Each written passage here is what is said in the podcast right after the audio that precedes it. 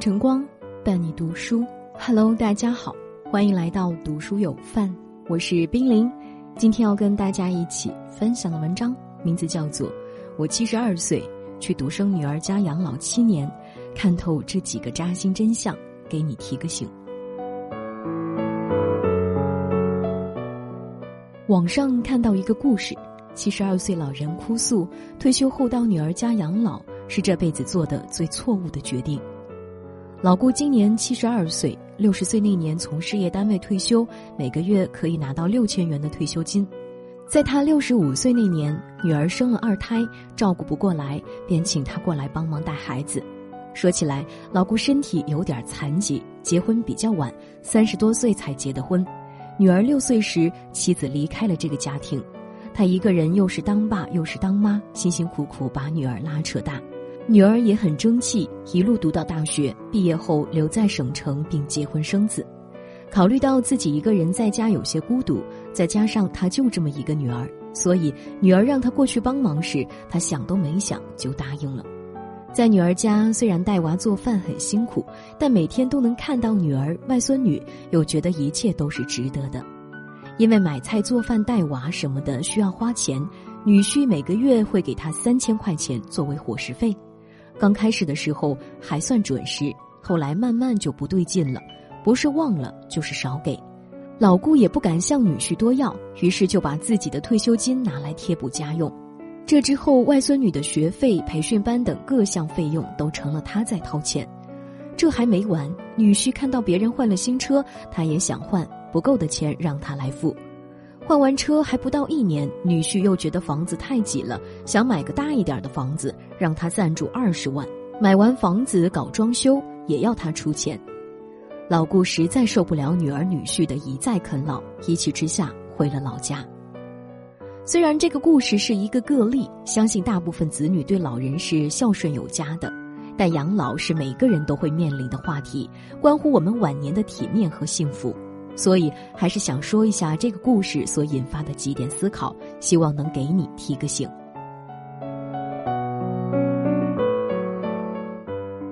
在金钱面前，亲情也可能会变质。作家三毛曾说。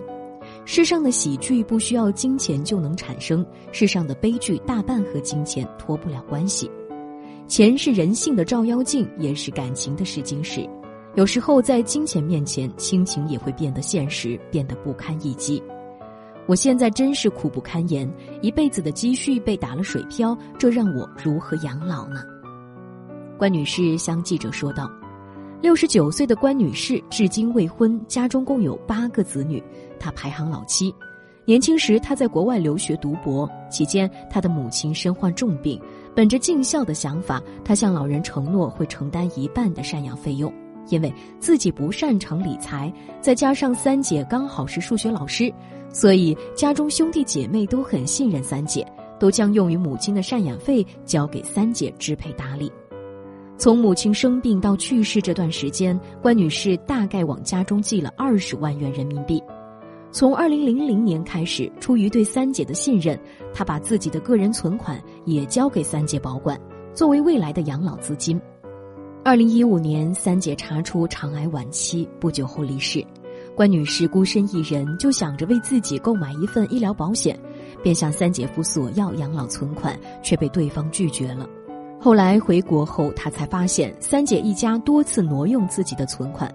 本来他的存款除去各项开支，应该还剩几百万元，但现在这些钱全都不翼而飞了。在采访中，关女士不止一次落泪，这真的是我始料未及的事情。几十年的姐妹情就这样没了。以前总觉得亲情是牢不可破、无坚不摧的，可后来看过了太多亲人反目的故事，才明白。人性是复杂的，在金钱面前，亲情也可能会变质。人生的一个铁律，钱一定要握在自己的手里，而手中的存款就是我们最大的安全感，也是我们晚年生活的底气。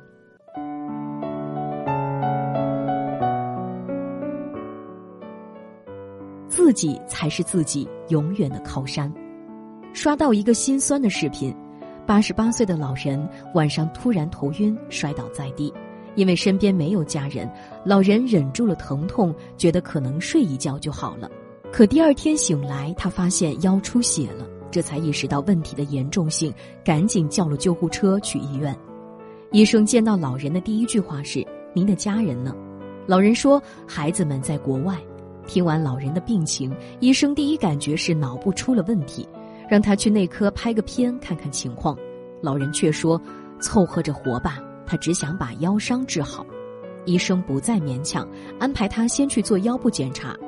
这时，一个小伙儿走过来，对老人说：“自己刚做完检查，没什么事做，可以陪着他去。”老人连连摆手说：“没事儿，自己能行。”但他太需要身边人的陪伴和搀扶了。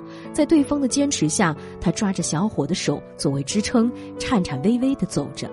小伙一路上陪着老人做检查、去缴费，坐在医院的座位上，老人终于说出了心里话：“我有三个女儿，有什么用？都走了，都去了国外了。”老人不想给女儿添麻烦，自己一个人在北京生活。十几年来，他都是一个人做饭，一个人吃饭，一个人过节。电视剧《人世间》中有一段台词：“孝分两种，养口体，养心智。”伺候在父母身边，照顾衣食住行是养口体；远走高飞有所成就，让父母以此为荣是养心智。身为父母，我们都希望自己的孩子有出息，变得优秀，于是用尽全力供他们读书，去见识更宽更广的天地。可孩子的天地大了，回家也成了一种奢望。有的是毕业留在大城市工作、结婚生子；有的是出国留学定居，很少回来。而能够永远陪在自己身边的，可能只有伴侣和自己。诚然，大部分子女都是想好好孝顺老人的，只是在工作和生活、父母和子女之间有太多的不得已，想好好尽孝，却又不能丢了工作；想照顾老人，但小家也不能不管。而老人呢，也不想让子女太为难，能自己处理的尽量不打扰子女，于是把自己活成了自己永远的靠山。你会发现，人到晚年，我们真正能依靠的，或许不是子女，不是伴侣，而是我们自己。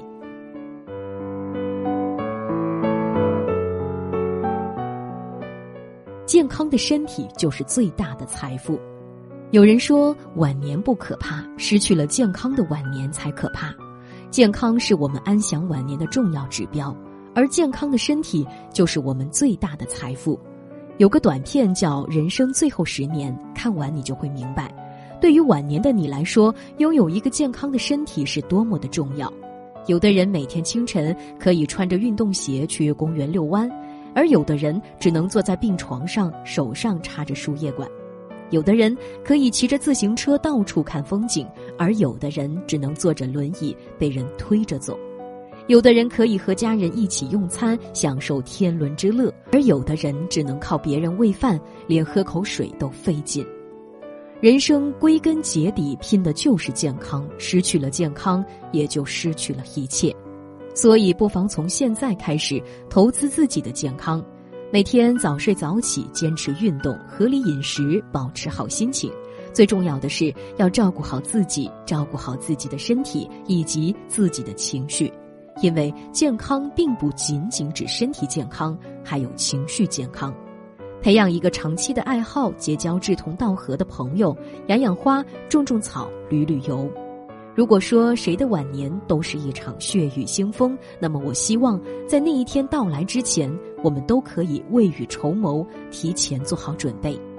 文末点亮再看，愿我们都能有一个体面的晚年，健康的活着，安稳的老去。如果爱想象的那么容易，就不会有那些悲伤旋律。一遍遍在身边会放弃，无论到哪里都提醒你。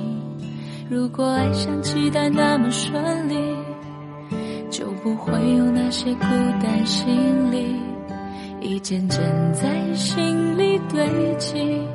不管多努力，